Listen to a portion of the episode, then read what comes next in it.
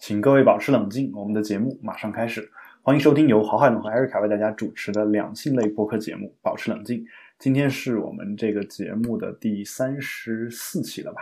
然后今天是北京时间的二零一六年的五月二十七号。我是主播郝海龙，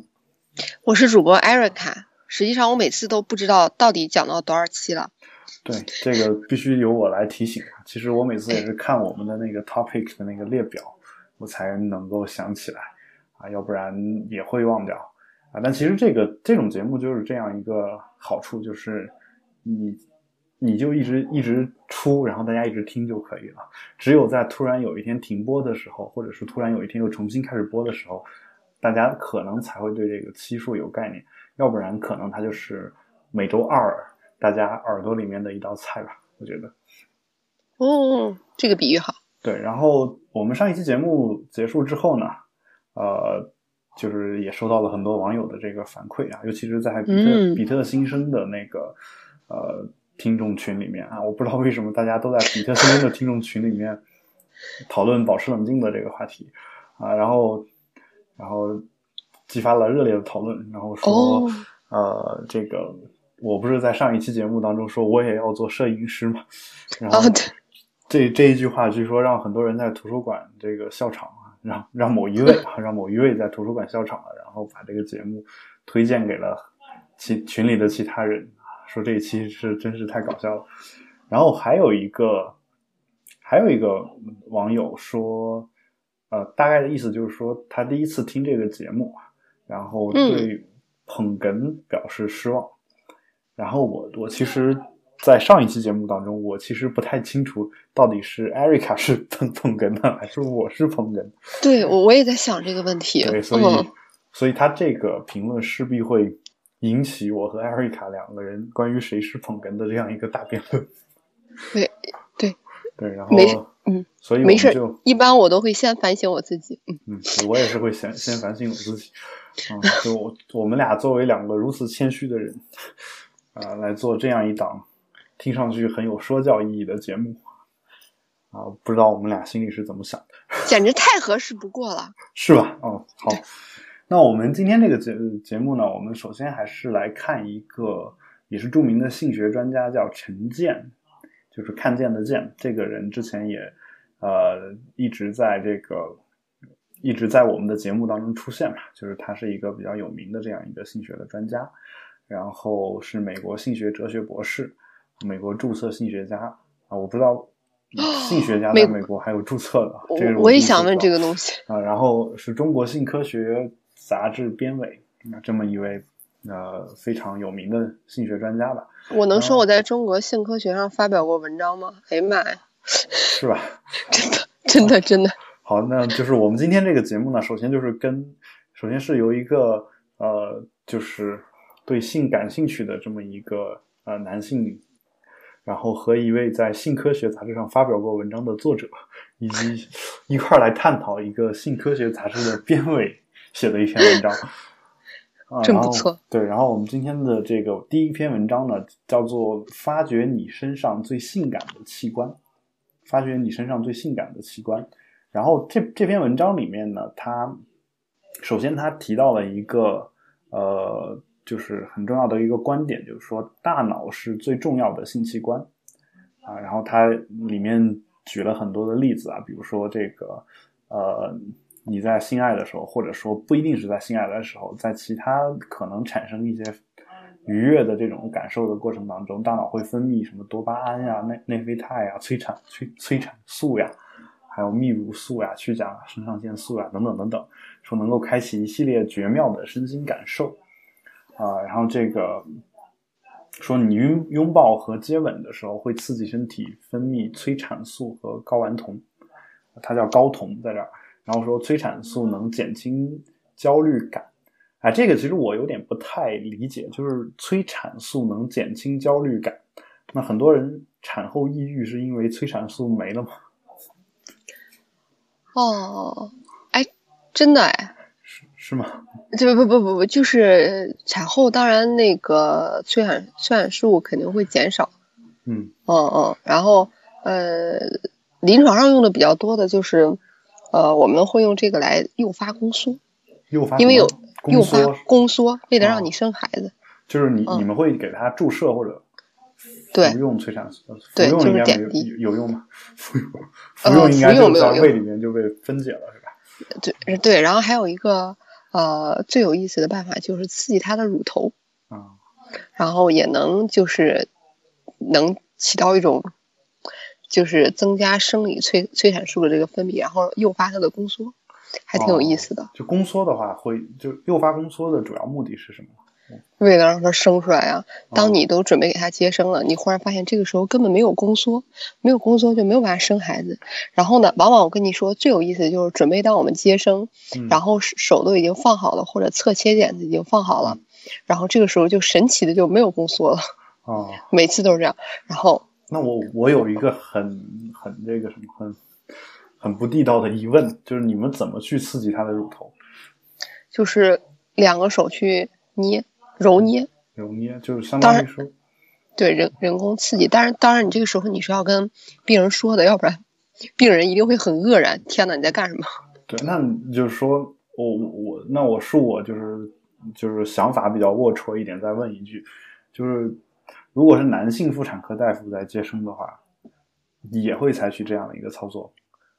啊。当然了，当你在接生的那个时候，跟男生女生是没有关系的，那个时候是非常惊心动魄的。哦，嗯，好吧，就是说，呃但但你你这样说的话，其实也诱发出我们一个想法嘛，就是其实，呃，乳头一直是我们就是身体上比较敏感的部位之一吧，是吧？同意。对啊，然后我们通过刺激它呢，整个人能能产生一些这个绝身心的愉悦感然后嗯、下次有机会试一下。对，然后就是，嗯，他说大脑还会产生内啡肽，当然这个内啡肽它里面讲的主要就是跑步的时候会产生，说是一种天然的吗啡。这其实也解释了为什么很多人跑步会上瘾的这样一个问题，就是如果你跑步、啊跑步跑到一定时间长度的话，你今天没跑的话，你今天整个一天就没有精神，就、哦其实就有点像你你你今天忘了注射毒品，对，大概是那快点让我快点让我赶紧上瘾吧！我我正想着要减肥呢，而且作为一个八百米从来都不及格的人，你就说我其实我其实之前就是有过这么一段时间的，就是连续跑步，连续跑步，每天早上嗯六点钟起来跑，然后跑大概一开始是五公里嘛，后来渐渐的增加到大概八公里左右啊，有有有那么一段时间。就后来因为北京这个天气的雾霾的这样一个问题，然后太不适合跑步了。就就没有去。然后我想，我其实也喜欢在室内跑，就比如说跑步机。但是跑步机呢，有一个问题就是，我在北京很少见到，就是像我我这种居住水平的人啊，就很少能够见到生活环境周围有二十四小时营业的这种呃健身房，几乎没有。那就是他都在什么居住水平内呢？那比如说北京的这个嘉里中心这这些地方，不懂哎，就是这是什么？呃，就你你可以简单理解为央视大裤衩旁边附近。哦，就这样一些地方，就是北京的哦，就是有钱的地方，就就金融产业比较发达的一些地方，这种哦二十四小时的健身房啊、会比较多啊。这个我第一首先当然就是说，因为他们都有钱嘛，然后二十四小时营业的这种健身房肯定定价也不会太低，而且又比较专业。然后呢，嗯然后反过来，你想一想，为什么需要二十四小时的健身房？是因为这些人就是几乎很少睡觉吧，就睡觉的这个程度会特别的，就就其实一天可能睡个三四个小时了不得了。为什么大家都不睡觉呢？因为工作干不完呀。就比如说我，我是啊，我们就假假设我是一个投行的一个这样一个人，分析人员。我们公司现在要接了一个公司要辅导上市，那上市的日期，比如定在一个月以后，那那我这一个月就得拼死拼活的也得把这个事儿给做出来，要要不然就没有办法。然后这个这个项目完了之后，我马上就会有新的项目。当你如果没有新的项目的话，那你就挣不到挣不到就是大家羡慕的那样一个工资。而如果你想挣到那个工资，那你就可能得不断的去做这样的事情。就在中国这个上市比较疯狂的这个阶段的话，基本上像投行呀，包括金融这个相关的律师呀，包括会计师事务所这种，他们的工作都是在我看来都是惨无人道的。但是，呃，反过来就是我也见过很多这种心态比较健康的这样的一些从业人员。嗯其实有很多是我的同事，呃就我的同学，因为我本身是学经济学的。然后他们呢，其实呃，他知道，他说，反正我我挣的这个钱是要远远高于很多人的。我既然想要这个钱，那么我其实就应该就这么去工作嘛，就到有这么这样一个很好的一个认识。所以我觉得就是啊、你你想超乎常人的取得一些收益，那你肯定得有超乎常人的付出。那么咦，这个这个在医生行业完全不成立。对，所以就是说我一直一直其实虽然说前一段时间莆田系一直出事儿，但我一直觉得如果中国能够建立起一个就是像美国一样，或者说像欧洲或者英国那样的一个比较健康的私人医院体系，我觉得可能会更好，就至少对于医医生的收入来说会更好一些。说回这个身上最最性感的这个器官的这个这样一个问题，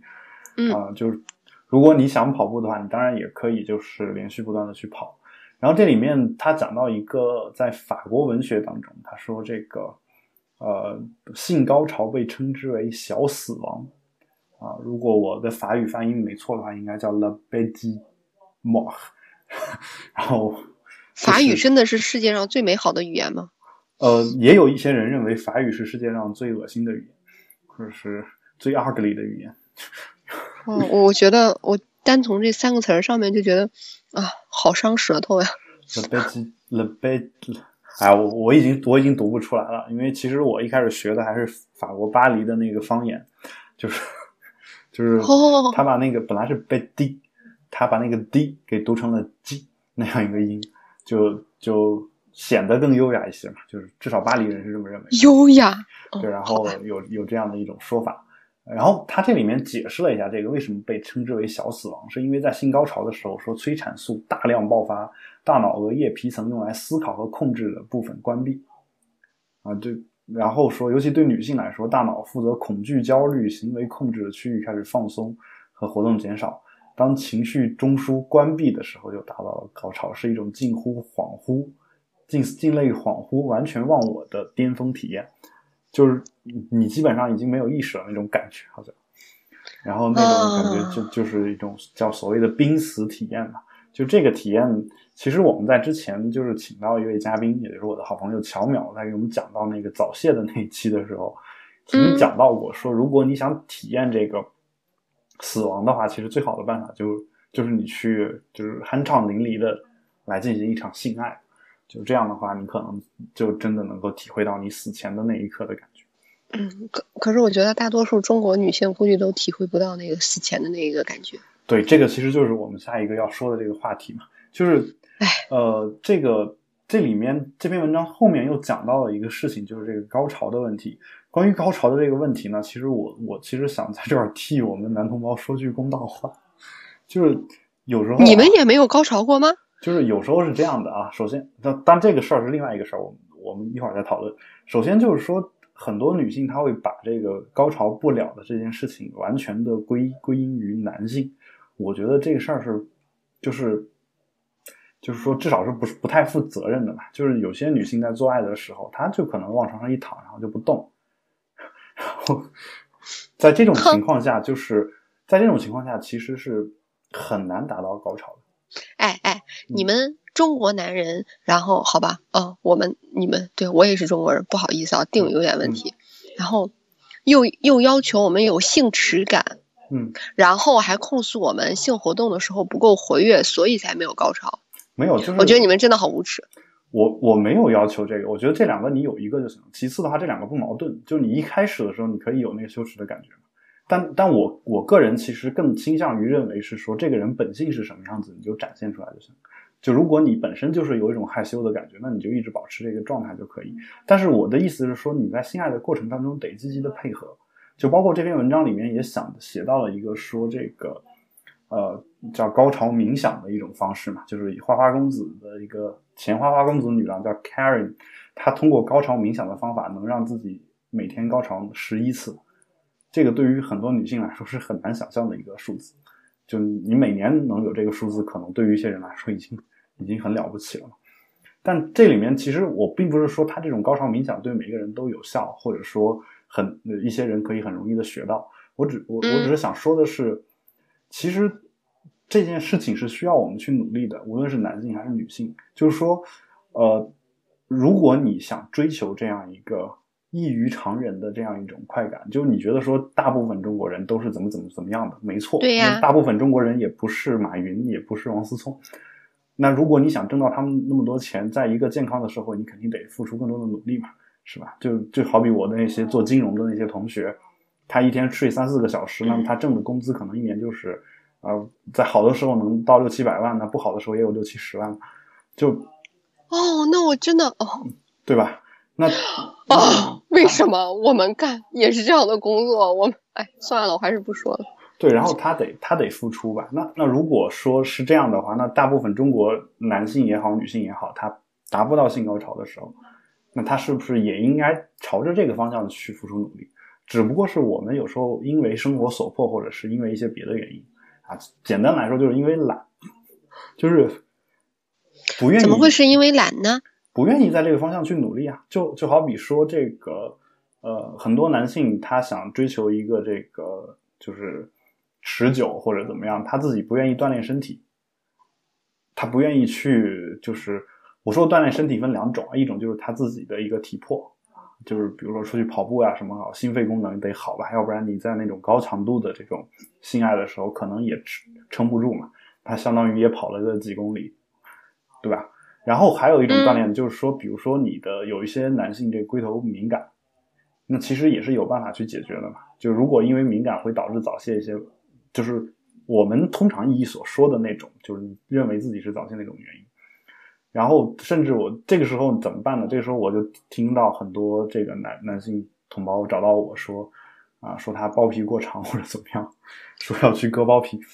说就是男生觉得割了包皮就能解决到自己的那个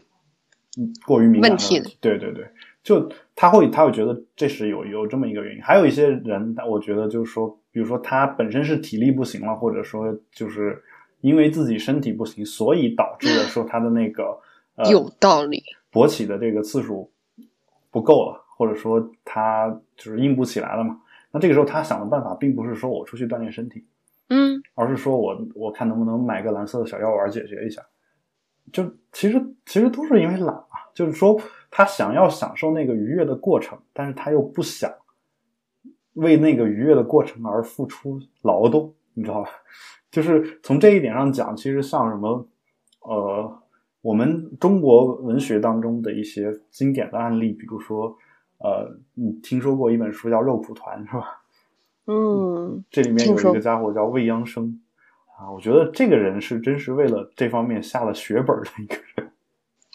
是，对吧哎，我只看过电影三呃那个肉蒲团，就是徐锦江演的那个，啊，他在里面演的是未央生吗？对我就是男主角是未央生嘛，反正对，然后他就在里面对各种练，然后什么用鸡鸡，然后跟那个牛拔河，然后或者在鸡鸡上拴一个大铁锤，开始练，就是用鸡鸡勃起的时候像举重一样练习它。嗯啊对我觉得说就是像这些人，你说他这个人只追求这个啊、性爱，说在传统上被人看看不起，那如果你你你如果有他这个苦功的话，我相信性高潮对你来说并不是一件很难的事情。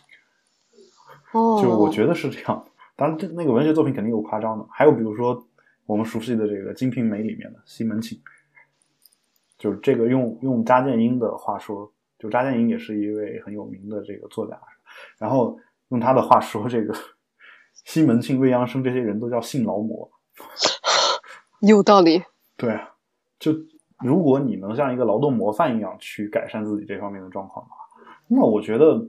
不存在一个没有高潮的这样一个问题。哎，我我现在就挺同意你的看法，因为之前都还一直带着一种心理，切切，就是之前前几分钟海龙哥在讲的时候，让我心里一直抱着一种特别不屑的小想法。但是后来你说到要加强努力锻炼身体而提高性高潮的体验的时候，我忽然觉得特别的同意，因为我觉得作为一个活塞运动，如果你男生体力不行的话，我觉得没有办法很好的完成这一个运动体验的。对，然后我然后我嗯反过来就想说女生了嘛，一样的，一样的，一样，就是说你得配合呀。你如果不配合，那男性男性就是光一个人在那儿动，就相当于说你就拿鸡鸡去跟牛拔河嘛，就 是对吧？或者我就拿机器去举铁锤了，因为那个那边不动嘛，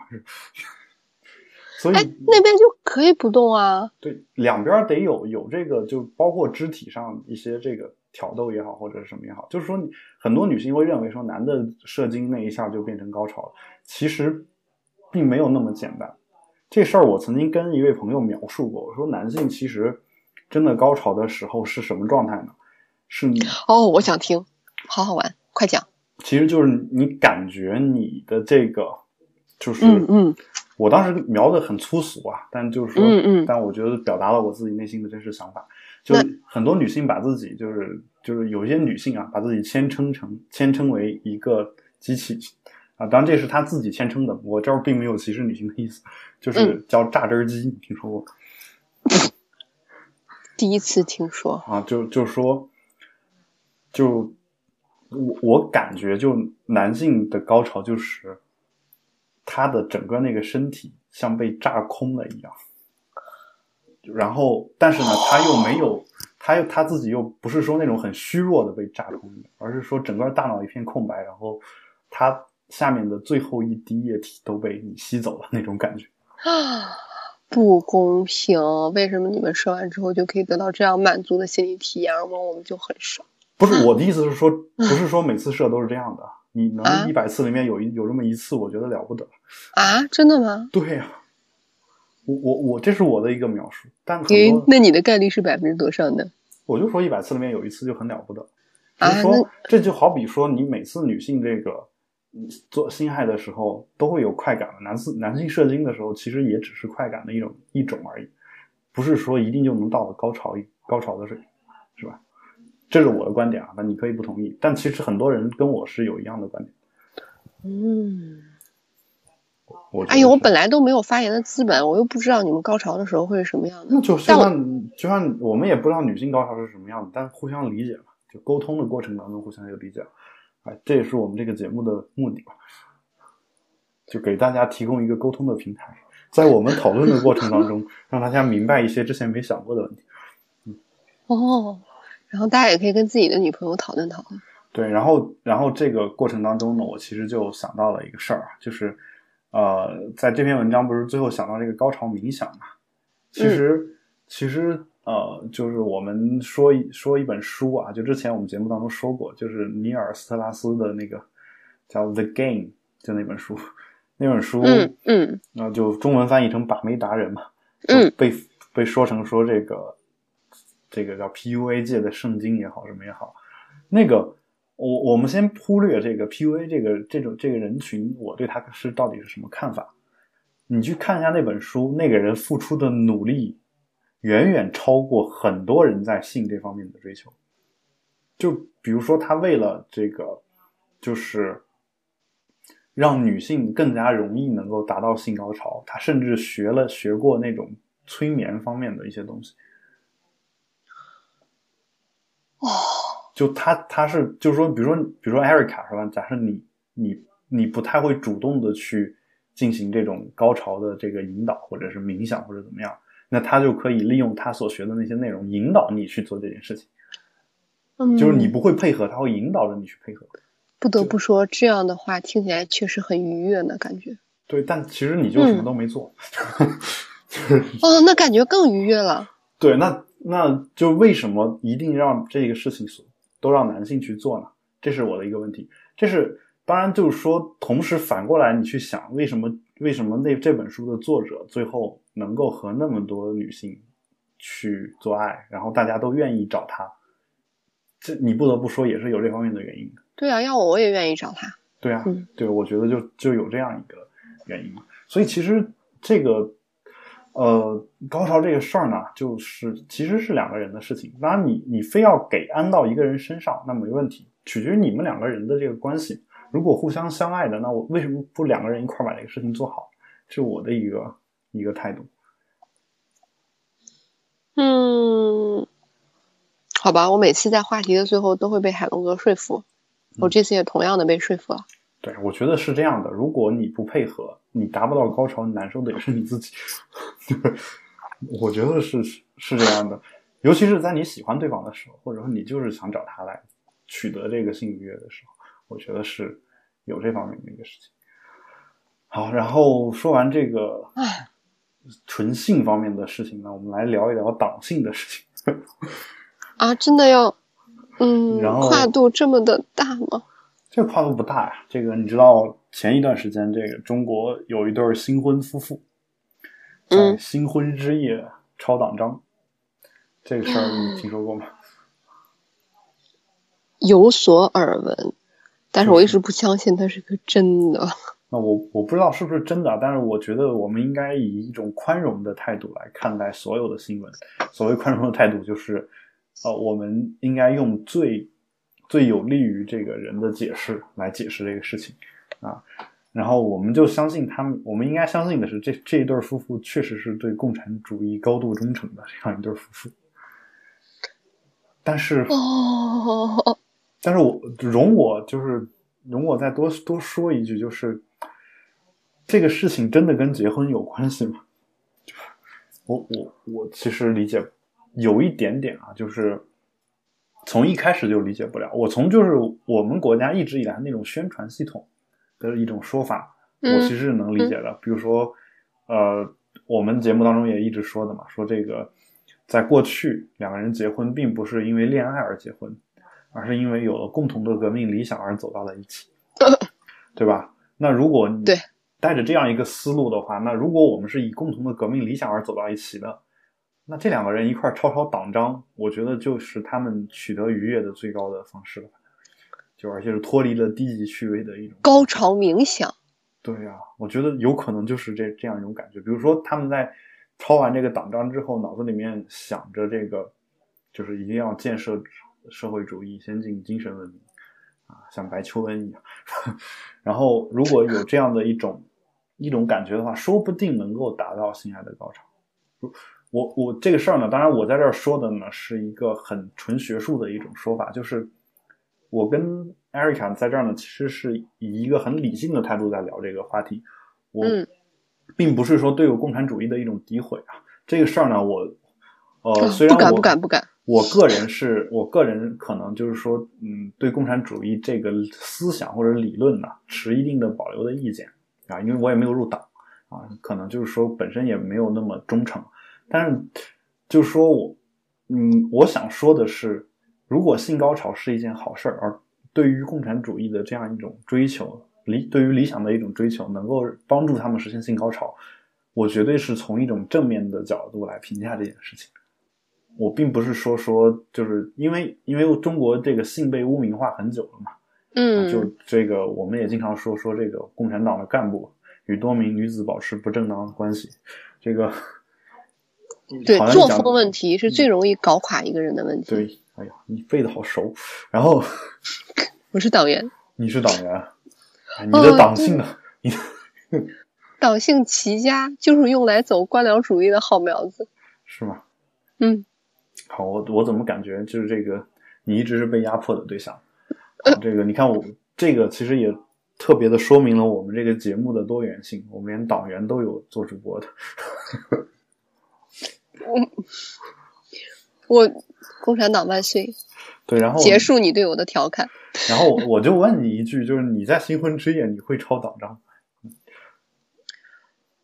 我就觉得在新婚之夜念念把妹达人还不错。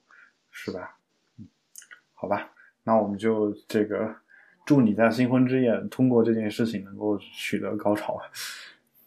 谢谢你忠诚的赞美，我等我新婚之夜取得高潮，我第一第二天一定会告诉你的哥。嗯那我我我回过头来，我再问你一件事情啊，就是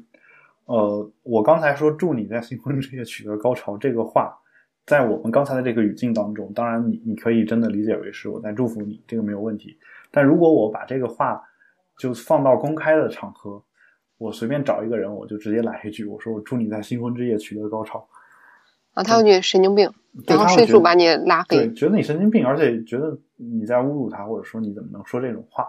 还有就是说，那这个事儿呢，让我想到一件事儿，就是你会觉得一个男性说我想跟你做爱这个事儿是对你的赞美吗？哦，这是一个好问题。就你会你会这么去想吗？就是我我之前碰到过一个朋友，他是他一开始觉得说，哎，如果一个男男的说我想跟你做爱，肯定是证明我有魅力嘛，对吧？如果是证明我有魅力，那我应该感到很开心。但当他真的有一个男的上来跟他表达他这个想法的时候，他心里泛起了阵阵的恶心。这个我我不清楚，就是说，这跟这个男的的颜值有没有关系啊？但是哎，你你为什么每次都能把握到问题的最精髓的部位呢？哦，原来真的是有关系的哈。哦，是，就是当然，就是说我我个人倒是觉得说，嗯，颜值可能把这个话给说浅了，有可能是跟这个人的整整体的一个感觉有关系。比如说，你跟你的一个朋友交流了，大概已经交流了好很长时间了，这个人可能长得并不是很好，但你你确实被他身上的某一种魅力给折服了。嗯嗯，这个时候他说说说，我觉。得我觉得你你就是我特别想跟你做爱的这样一个对象，那你可能也会觉得很开心吧？我觉得。对，对，我觉得理论上是会的。对，然后然后就包括像我们之前在网上也看到一些网红，是吧？也也有这样的一些说法。网红太多就是也是我就是在网上也算就是有过交流的一位朋友吧，就叫马徐俊，我不知道你听过没有？就有一个、嗯没有，呃，东方卫视有一个节目叫《谁能百里挑一》嘛，就嗯，好像没听过。类似《非诚勿勿扰》的那个相反的形式，男的站在下面，女的上来找对象。哦这样一个节目。然后他在那个地方是，嗯，就站了很长时间的嘉宾，所以后来就有一定名气了。所以有就会有网友问他一些问题啊。当然，他之前也是新东方很著名的老师，然后也是老罗培训很著名的老师。然后，然后就所以其实跟我还算一个同行嘛。然后他他他说他当时有说说，如果这个微博上非非非得让我找一个人，就是最想跟谁约炮的话，或者说最想跟谁睡的话，我忘了原话了，大概大概是这个意思。嗯就是这个意思。对，然后他说还真只有一个人，就是叫张雅呃庄雅婷。哎，这个名字好耳熟啊！庄雅婷是，当然你你不要理解成庄雅婷是吧？就是庄雅婷是一个很有名的一个作家啊，就他可能这个笔名本身也也有那个谐音的那个意思，这个我不太清楚啊，但就他是一个很有名的一个作家，然后有一些出出版过一些书吧，就像比如说《爱你就像爱生病》，嗯，就是有这样的一些书，那些友商的年轻人等等。我怎么这么孤陋寡闻？为什么你说了这么多东西我都不知道？我也看过，然后马旭俊就当时就说说他其实如果最想上的话，就肯定是想上这个他心目当中的女神嘛，相当于。那这事儿呢，还就是庄雅婷也看见这个事情，然后就把这条微博给转了，转过来说说这个谢谢啊，就就是说，如果你是明白人的话，就是如果就是因为马世俊一直以来给人感觉就是一个比较理性的，至少在看问题的时候，他是有自己逻辑在那儿的这么一个人，嗯他并不是说嗯说那种，呃，就是就你看一些这个微博上有一些很多的那种专门分享美女图片的那样的一些微博，哦然后哦，下面会有一一堆那种人说一些这种听上去很下流的这种话，嗯。啊，然后这个并不是那种感觉，就他会他就会给人感觉说说我是在真心的赞美你，那种赞美。对，因为你对我有吸引力，所以我在赞美你啊。然后，当然我我我反过来又在想一个问题，这个东西你觉得跟匿名不匿名有没有关系？嗯就比如说我我说我我说呃我我我在微网上嘛，微博上一直是实名制的。我说我、嗯我我最想上的就是谁谁谁，我并且我直接跟跟这个人说，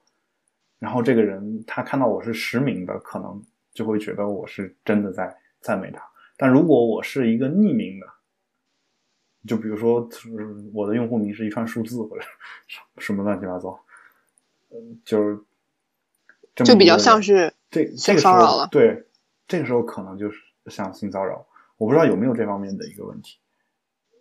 就是，当然就是说，性骚扰这个事儿在这儿怎么定义？其实，嗯、你说的这一点，我就我没有办法想象出来。但是我我一直就是在想另外一点，海龙哥，就是嗯，不知道你有没有想过，嗯，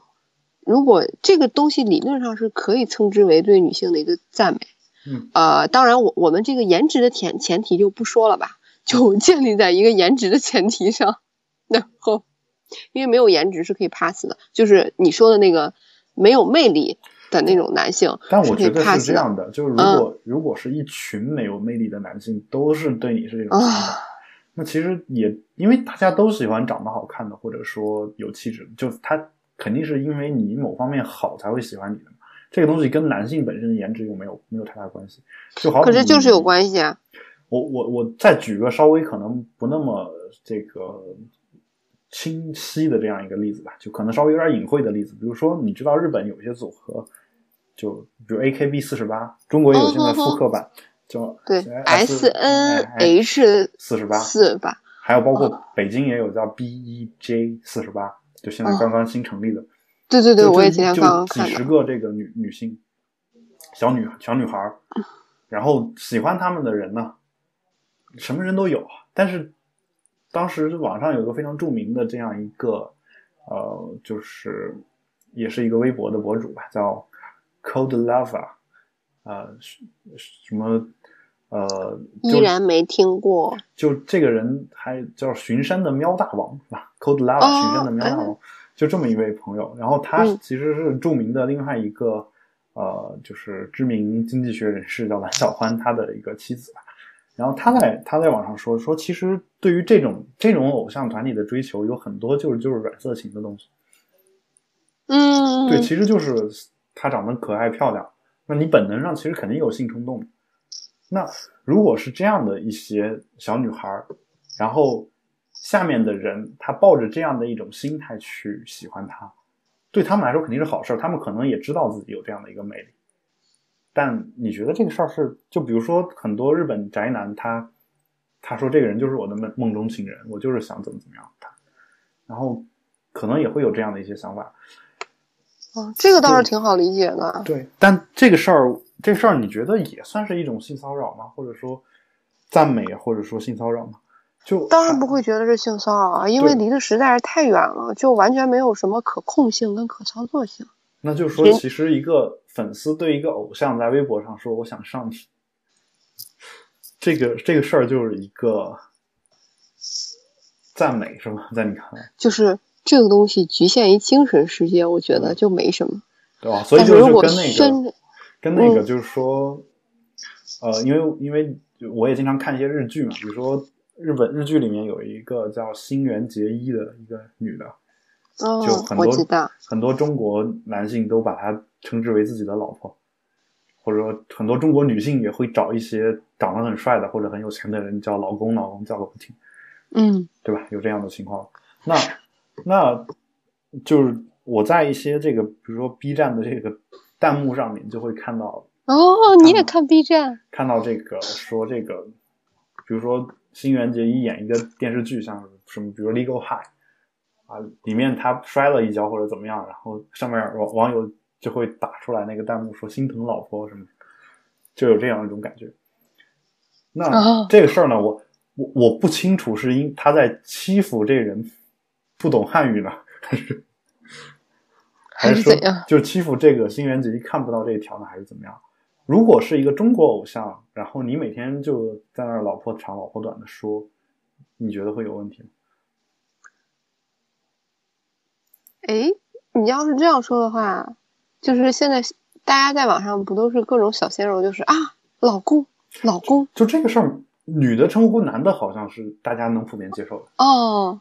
啊，对，男的称女，男的称女性，大家就会觉得很猥琐。对，而且就是说，为什么？不不仅仅是这样，而且他会被别的男粉丝给干死。哦但是但是女性就可以特别和谐的大家一起叫叫她老公，然后装作自己是后宫团。这这个这是又又是跟这个男女不平等能扯上关系吗？我觉得能，但是我我以我贫乏的词汇讲不出来，所以我想听你讲。我我我其实不太想讲这个事儿啊，就是说，如果如果你这么去想的话，就是说，嗯，我们因为文化的原因，或者是遗传的原因，我不清楚是什么原因，或者文化遗传的原因，就是女性骨子里会觉得说是可以分享一个老公的，但男的可能对女性有一种独占的欲望，这个我同意。对吧？嗯就如果如果是这样的话，你只能这么去理解了，因为对男的，你比如说喜欢一一个女星，然后说她是我老婆，然后另一个就说那是我老婆，凭什么？或者，嗯然后这两个在掐的时候被别的粉丝又干死，就是就是有这样的一个情况。但女的的话的时候，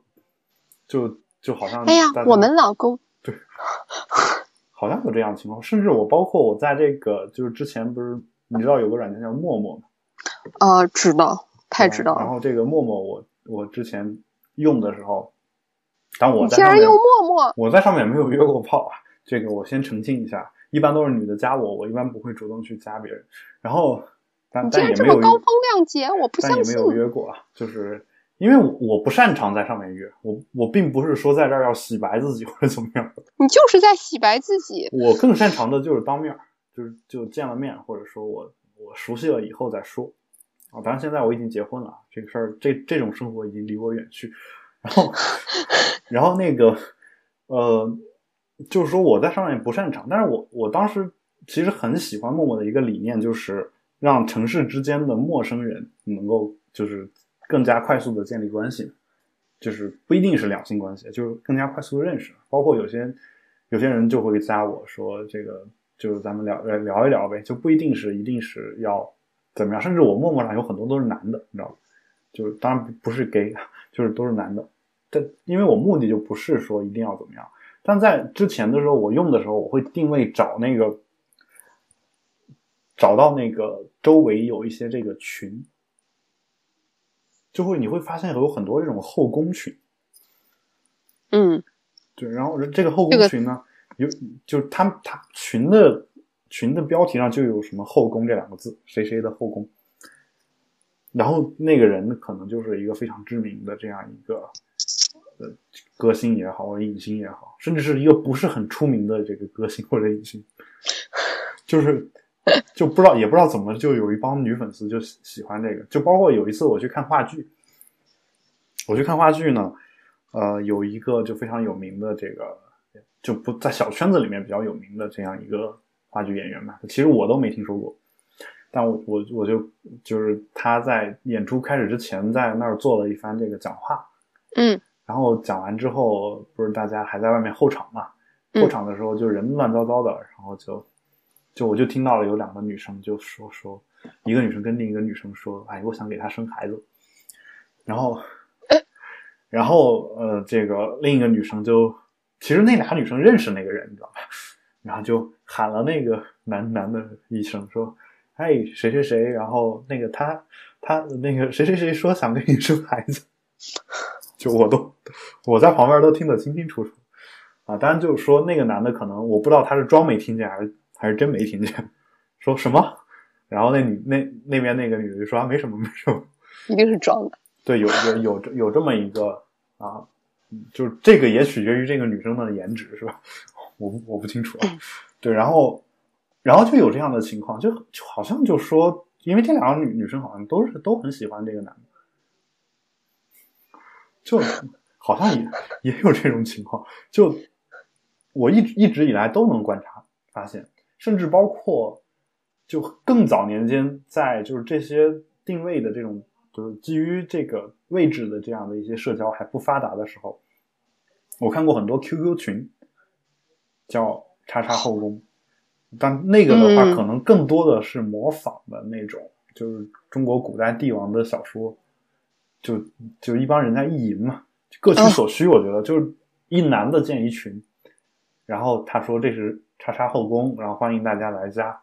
然后就有一堆女的就真的就加进去了嘛。哎呀妈呀！然后里面的角色扮演嘛，就什么给哎呀妈呀给皇上请安什么的，就就然后说今天是哪哪个封封你为什么什么妃，然后他还有各种等级啊说，然后很多女性还真的很喜欢这个，因为她她们觉得说说我就是从古代穿越回来的，我特别羡慕古代那种深宫里面那种呃妃子的这种生活，就有这样的一些一些女性。但我我想反过来，我很少见这个女的见一个说呢，就是她是我的后宫群，对，她是一个王后，然后因为你你像我我们之前节目当中可能聊过《芈月传》什么的，其实古代的女性见一个就是养一些男宠也是比较正常的，对吧？就如果你是真的是一个位极人臣啊，不不能叫位极人臣，应该叫呃，反正你你就是权力反最大的那个人，对一人之下万人之上或者怎样。或者甚至甚至你就是没有一人之下，你就万人之上，就你当当太后了嘛，那你这个国家可能就还是控制在你手上，就有可能有这种情况。但但我在 QQ 群里面没有发现过这样的情况，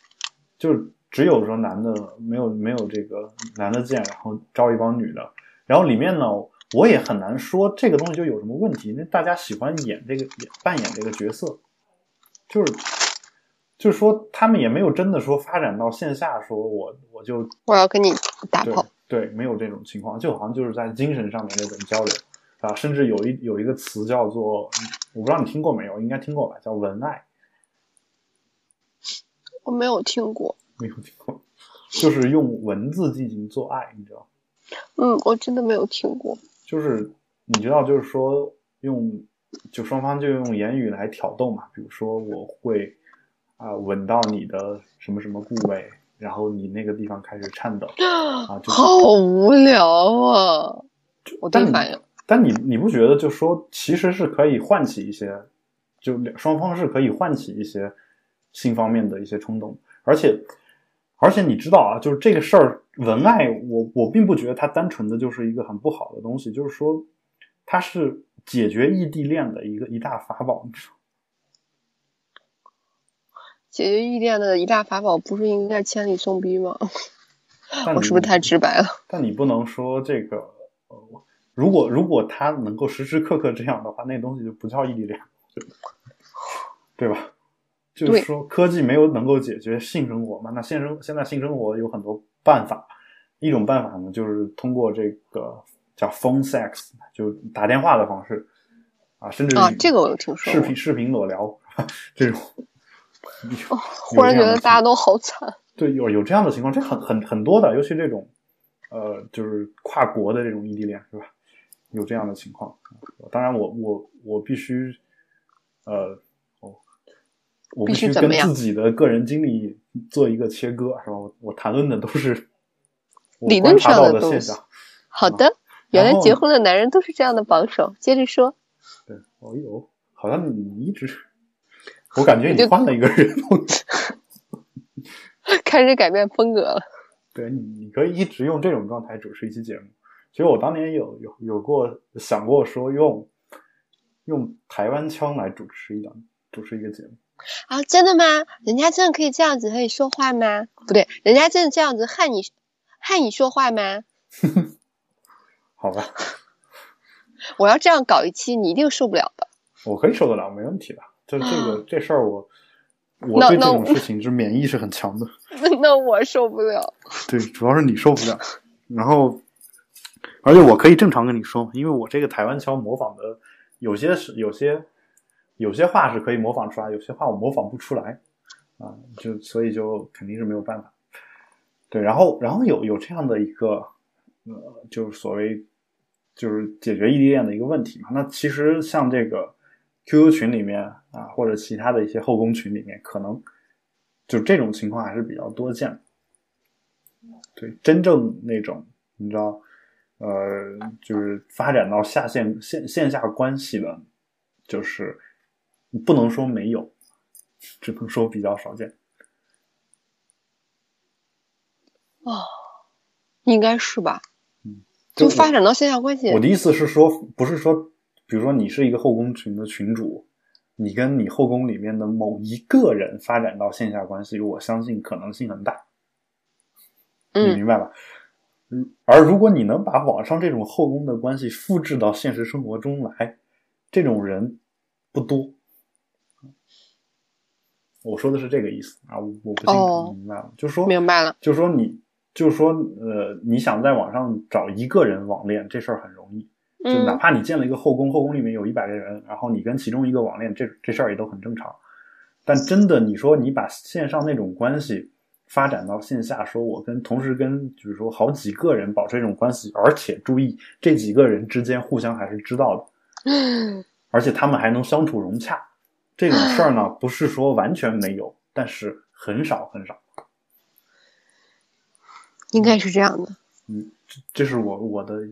观察的一个现象，就就是嗯哦，所以这一期我们讨论的现东东西都是海龙哥观察到的现象，嗯绝非本人经历，特此声明。我怎么感觉你把我给扔扔到，你把我卖了？我只是终于展露出来了我的本性而已。是吗？嗯，好，那我们这个这个说完，我们党章这个事儿就聊到这儿吧，是吧？好像我们已经聊了很多跟党章没有关系的事情啊。是啊，所以，所以这期我们首先跟这个呃性科学杂志的作者聊了一篇性科学杂志编委的文章，然后跟一个嗯党员聊了一个新婚之夜抄党章的事情，嗯，对，然后跟一个呃老是叫别人老公的这样一个，啊，我从来都不叫人家老公的，我要跟你澄清，我我我只叫那个，我只叫杰森斯坦森，然后还有吴彦祖，然后还有 从来都不叫别人老公，然后只叫，然后列了好几个，对，啊还有很多人，嗯还有很多还有什么？好吧。嗯，其实你你你才是后宫后宫佳丽三千人。我我要当头牌 就是他们是你的头牌，不是你你是他们的头。我我要当头牌。好吧，那我们这事儿说完之后，我们聊一个稍微严肃一点的问题吧。其实本来刚才那个话题挺严肃的啊，不知道为什么就慢慢聊到了一个啊，就这是我们节目的一个宗旨啊，就是我们不严肃的聊任何的东西。就我们本出发点都是聊严肃的东西，但结果到最后都变成了很不严肃。呃，我我希望这一条不要啊，就是说有哦一个这个农民被确确诊为艾滋病，然后呢，八年以后奇迹般的康复了。所以康复是加了引号的。对，就是说是误诊，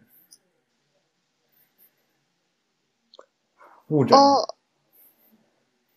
就是他哦八年来一直以为自己是艾滋病，被艾滋了。对，被艾滋了。这就他，而且他在这八年当中一直在吃抗艾滋病的药病毒药物，就是然后吃完之后什么头疼、耳朵嗡嗡响、吐的厉害、记忆力越来越差。我记得之前我曾经跟 Eric 还有另外一位朋友三个人讨论过中国的艾滋病药物问题，说很多中国的艾滋病药物，呃，就是其实是仿制的外国的药物，是吧？然后嗯就为了这个成本嘛，因为很多这个艾滋病患者负担不起那么昂贵的外国的那种药，所以就会因为仿制嘛，仿的就不是特别好，所以会有很多这种副作用，对吧？那那问题来了，那那个中国的艾滋病人群不是是政府免费提供药，对对，就免费提供药，就是那他们提供的药，那又是什么药呢？就是仿制的外国药物，就是对吧？这个是我之前咱们听那个某个人讲的嘛，啊，对，那对啊，好吧，那那不知道该做什么评论。对，然后就反正就你相当于说你没病吃药嘛，就是中国都有句古话叫“是药三分毒”，就你没病吃药这事儿，就是没病吃药这事儿纯属有病，啊，对吧？对，就而且重点是 HIV 这个诊断啊是特别严谨的，就是你比如说，呃，第一，一般的医院是没有资质做 HIV 的这个鉴定的；第二，呃，我我记得好像是，就是我的记忆可能不太清楚，因为我们医院基本上没见过，因为北京有专门的传染病医院，嗯这种感染性的病人都会转到这两家医院去进行治疗。嗯，我记得好像是，如果一般的医疗机构查出来 HIV 的话，这个东西是需要送到北京的，呃，是疾病预防控制中心，就是类似一个官方的机构，疾控要再对对对，要要再再次进行鉴定的。嗯就所以这个人怎么就就这么轻易的被他说当时是因为零三年他参加了一次艾滋病筛查，是一次全省范围的大规模普查，所有人应查必查，然后就是可能抽血化验规模大，就会程序上出现了一些问题，就有出现了血样和姓名登记错误的情况。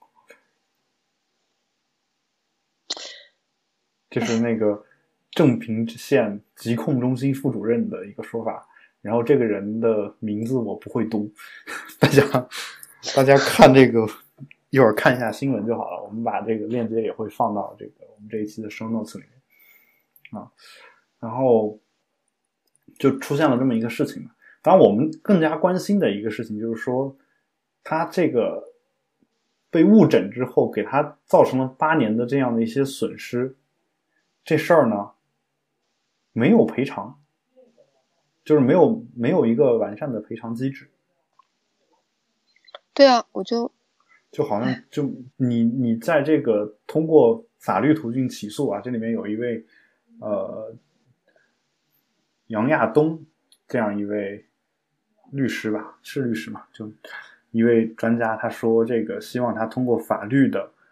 途径来提起诉讼，依法解决这个问题。但如果这个事情没有无法可依怎么办？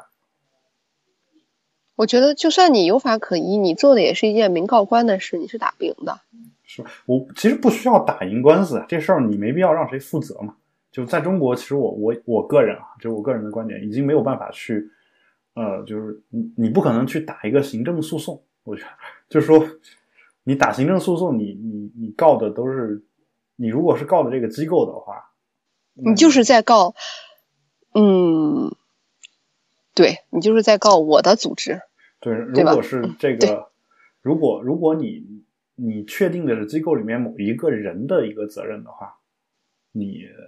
就是得看这个人到底是什么位置，是吧？然后如果你告这个机构的话，我觉得顶多也就是要一些赔偿出来。所以我觉得，呃，因为你告的是机构嘛，机构不可能说我我怎么就是说，比如说比如说一个机构把你给弄伤了，然后你怎么弄伤机构呢？没有办法，就没有办法进行同态的这个复仇，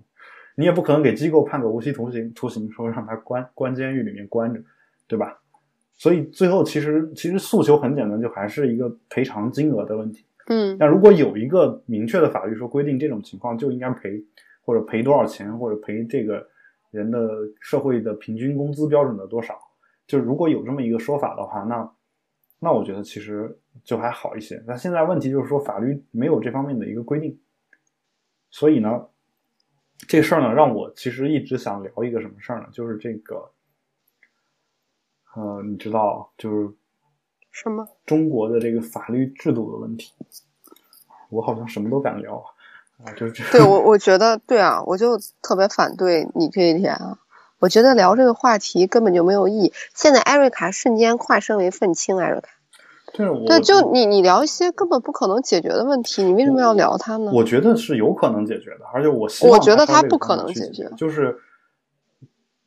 这个其实是不是我这么说，是很多官方的法律专家已经在这么说，就包括说这个中国户口制度不合理这事儿，也不是我一个人这么觉得，就很多官方的法律专家已经在这么说了。而且，但是他他做的改变有哪一点能让你觉得你真正受益了呢？他没有一点做，哎哎，这个节目真的会不会封掉啊，海龙哥？我觉得是这样，然后就把我给封杀了。就比如说啊，比如说我我们觉得北京户口有很多的特权啊，这这事儿可能又会因为我这句话得罪很多北京人。然后，但但我我我说的是事实嘛？但就是说，那国家可能说我不能说。我我不奢求说一个任何一个政府，不管这个政府我对他有多么的不满，或者我对他有感觉多好，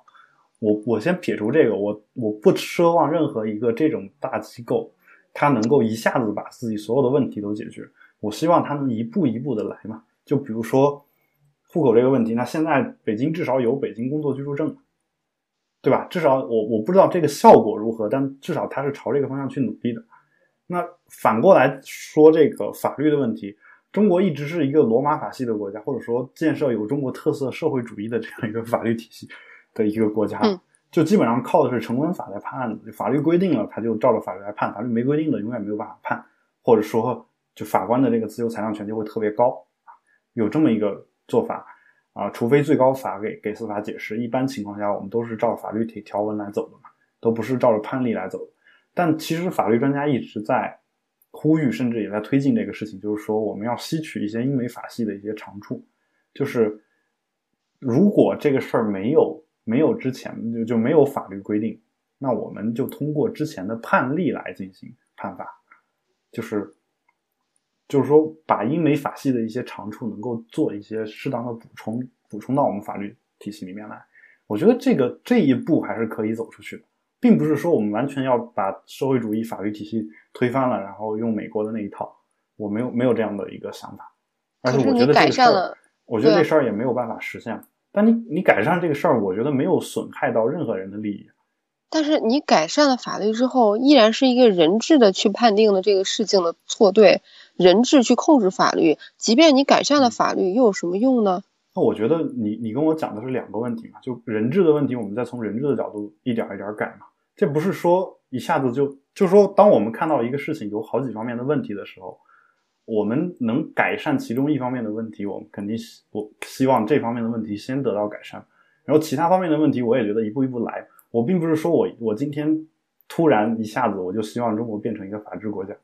我我我从来没有这样的奢望，但是我心中一直怀有一颗。爱国的心，对我就对我当然不是我我说的这个爱国，不是说这个嗯，其实是一颗忧国忧民的心。这昨天我明白，其实有人跟我说，说我有我有一种很强烈的使命感啊。这个这个这个其实其实是嗯，在大家都不相信一些事情的时候，我我一直在相信的一些事情。对我很意外，对我今天真的很意外。因为什么呢？比如说我们小小时候唱《少年先锋队队歌》啊，虽然我现在可能信仰已经跟不是你们党员了，是吧？跟你们可能有些区别了，但当时《少年先锋队》队长的队歌最后一句叫“为着理想勇敢前进”，对吧？嗯，那那对呀，为着理想勇敢前进，有多少人还在做这件事情？我觉得很朴素的一个道理，就我们就是因为，对啊，你既然说这个话，我就，就我就我就忽然特别想说，因为之前就是，呃，我我一个老大哥吧，同事，然后就个人经历也比较曲折，呃，他现在跟我是同级，就是他以他这个跟他相同年纪的人都已经做到副副教授这个级别了。嗯。啊，但是他现在是住院总，因为他在外地工作过好几年，然后又来北京读的博士，然后读完博士之后，你知道那个那个 sheet 的住院医师培规范化培训制度，所以他又从第一年住院医开始轮起，他现在已经快四十了，嗯，然后呃，我觉得他是一个非常社会化的人，对，可能其实为了活着，大家其实可能社会上都是这种人，就是就是我我我不知道该怎么形容，我觉得就是特别成人化跟社会化的那种人。然后他就说：“他说不要谈什么理想，他说根本就没有理想可言。他说他说你在现在这个体制下活，嗯，生活着，你的目的就是为了活着。嗯，他说你去谈理想，你说明你还太年轻，太不成熟。我觉得是这样的，就是呃，我知道我谈理想付出的代价是什么。”就如果我现在从今天开始，或者说我从我早年间就开始，我一门心思只为挣钱，那我现在呃所有的钱肯定不是我现在手上有的这一点点。然后我觉得，如果我我去追求理想，我必须放弃这些钱，或者放弃一些其他的东西的话，我会计算，我会我并不是说就说一个为了我觉得唯心主义或者说空想的社会主义者或者是什么样的人。我觉得我是觉得我输得起，所以我才才去这样做。就是我是放弃了一些东西，但这些东西我可以不要。然后比如说，就比如说，你你说让我去这个呃去做一个，就比如说我我去社会上做成功学讲座，这事儿我能干吗？我觉得能，对吧？成功学讲座这事儿，我觉得新东方出来的几乎。没有不能干的，这是我感觉，就是那成功学讲座这个事儿，你招你招一个班，你一人你不多收收五百块钱，你一个班收三百个人，甚至有时候你不止三百，甚至是三千，你收三百个人，你你是你可以算一下是多少钱？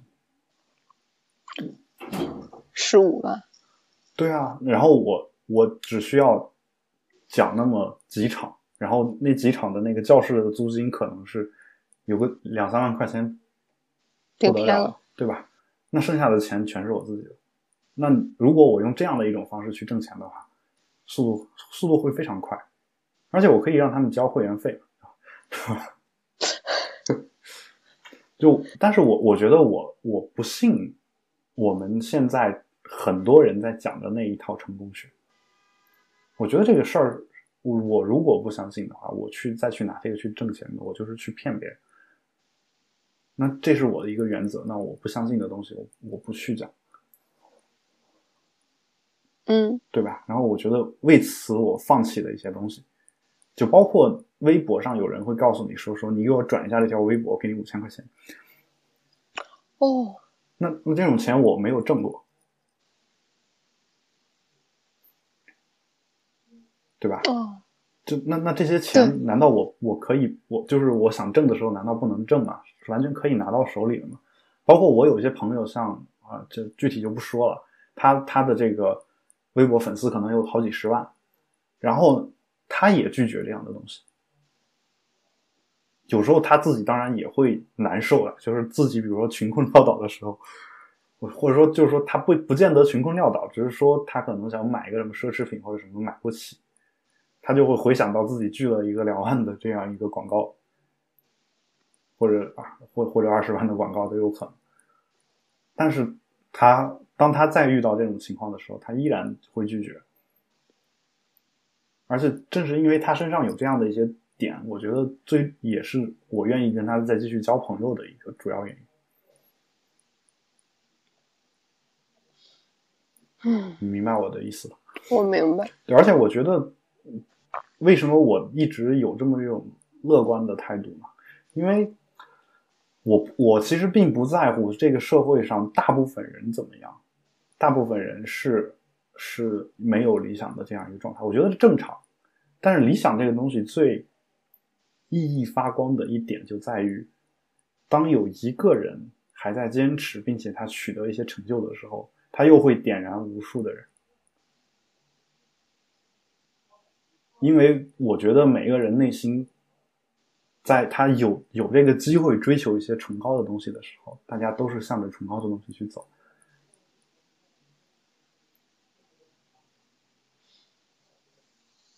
我特别佩服你，然后你今天说的这些话都让我觉得很惊讶。嗯但是呢，我现在依然对这些事情持保留意见。其实我也没有想好我现在自己到底是怎么想的。没想好都是正常的，而且你想好了说我就就就用老罗的话说说我就耍流氓，这也是正常的。我觉得，但就是说，当我还能够坚持的时候，我不会选择耍流氓。当我说我明天就要饿死了，这时候我面前摆着一场成功学讲座，我相信我还是会去做。你你明白我的意思？嗯，就是我必须得有一定的资本，我才可以不为五斗米折腰。就我得挣够自己能够有尊严的活着的钱，我才能够有尊严的活着，要不然我可能你尝对尝过名利，才能说你自己可以淡泊名利。对吧？就不一定是尝过，就你得保持有一定的，嗯，就是名倒不用说，其实我觉得利就够。就是我对名也没什么太大追求，主要的追求名的主要原因还是为了追求利。就如果如果，嗯。我我并不是假装清高说我淡泊名利，而是说我其实就是想生活稍微好一点，就用用呃用我我国著名领导人的说法，我忘了是谁了，说要最好，我其实最希望的是闷声发大财，但只是说我这个人好像没有办法做到这一点，就是毕竟是一个教师嘛，教师的话肯定是被越多人知道越好，这样的话我的课才好卖，然后那那在这种情况下的话，可能我就就必须得想办法让自己稍微有一点点名气，但其实其实我宁愿做那种就是没什么名气，但是你你懂的，就是活得很好的这样一个人，我觉得挺好。嗯。哎呀，我们这个人生哲学就聊到这儿吧。啊哦，那我们感谢大家收听今天的人生哲学类节目，保持了是忧国忧民、乐观的海龙哥和愤世嫉俗、悲观的艾瑞卡。好，那我们就是今天的节目就聊到这儿，感谢大家的收听。如果有任何的问题，也欢迎大家在我们的微博“保持冷静播客”六个汉字上面留言，也可以，嗯也可以在我们的 Telegram 群里面发起热烈的讨论。啊、对，我们的节目在网易云音乐和苹果的 Podcast 上面都可以找到，欢迎大家多多关注啊，多多订阅。好，那我们今天这个节目就到这里，请各位保持冷静，我们下期再见，拜拜。用个，拜拜。